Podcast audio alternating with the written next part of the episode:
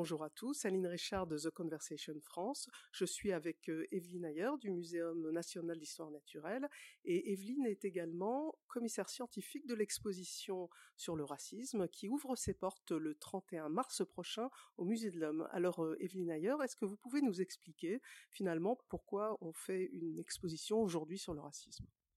En fait, l'idée qu'on avait, c'était de, présenter euh, ce qu'on sait à l'heure actuelle de comment euh, on arrive à une pensée raciste et comment euh, le racisme a pu même devenir institutionnalisé à différents moments de l'histoire. Et pour faire ça, on fait appel à un grand nombre de disciplines différentes, la psychologie sociale qui explique pourquoi on catégorise et comment on catégorise et comment, dans certaines conditions, on va mettre de la hiérarchie sur des catégories, c'est-à-dire sur des groupes, pour finir par essentialiser ces groupes. C'est-à-dire vous figez les individus dans des espèces de boîtes et vous associez à des critères qui ont rien à voir des jugements moraux comme euh, par exemple euh, les, euh, les, les, blancs sont tous avares, les jaunes sont bons en informatique, les noirs savent tous danser. Donc c'est ce processus d'essentialisation. Donc ces trois aspects du racisme, catégorisation, hiérarchisation et essentialisation.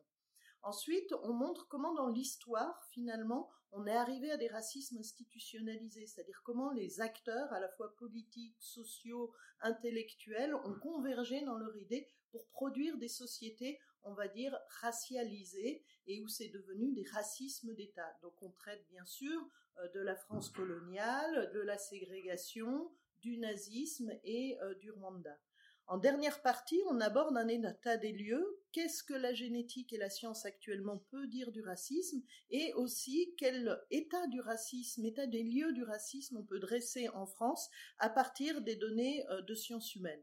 Et on finit ce parcours en remettant l'individu face à ce qu'il peut faire euh, devant des marches de lutte pour l'égalité dans la diversité.